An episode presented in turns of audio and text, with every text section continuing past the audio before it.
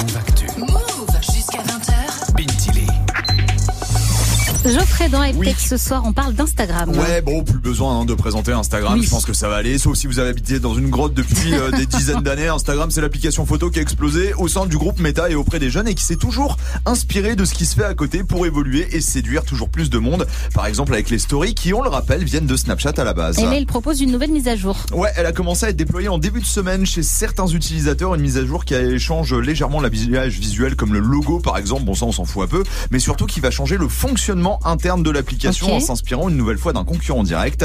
Et forcément, on prend le meilleur, l'application numéro 1 chez les millennials, TikTok bien entendu. Alors Instagram c'était déjà inspiré hein, de l'application chinoise avec les Reels, même si c'est pas la fonction qui marche le mieux chez eux. Là c'est tout le design du fil d'actualité qui est copié sur TikTok. Désormais chaque photo et vidéo s'affiche en plein écran. Alors quand on le dit comme ça, on se dit bah cool, on y gagne en théorie en visibilité. Bah ouais. Sauf que bah non, c'est pas aussi simple que ça. Parce qu'il y a un problème de format déjà. Bah ouais, parce que l'écran d'un smartphone se tient à la verticale. Waouh, Eh oui. grosse nouvelle là. Alors pour beaucoup de vidéos, euh, le format peut être adapté comme sur TikTok euh, ou avec les Reels. Par contre, pour les photos, c'est plus compliqué. Ça fait perdre en qualité, ce qui est un petit peu con quand même pour une appli euh, de photos de base. clair. Et surtout, si elles sont postées avec un ratio 16 neuvième, il y a des grosses bandes de couleurs qui viendront combler le vide à l'écran, ce qui donne un résultat dégueulasse. Voilà, faut le dire. L'autre problème, c'est que le système où tu dois swiper bah, ralentit et fait bugger énormément l'application, donc c'est vraiment pas ouf.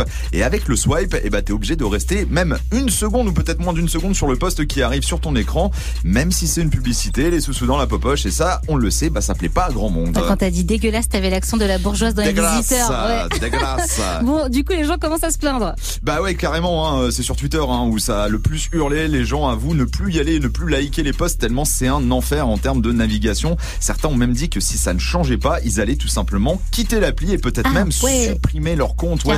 Alors généralement, quand il y a un problème comme ça, l'application réagit assez vite. Est-ce que cette mise à jour va être retravaillée lors du déploiement mondial? Ou alors est-ce que Instagram va laisser tel quel pour voir comment la majorité des gens réagit Parce que pour le moment, il y a que quelques personnes Oui. qui l'ont. Ça va être un gros dossier à suivre parce que on le rappelle, on a eu mardi euh, un mardi noir hein, pour euh, les réseaux en termes de bourse avec des millions de dollars de perdus à cause des mauvais chiffres de Snapchat.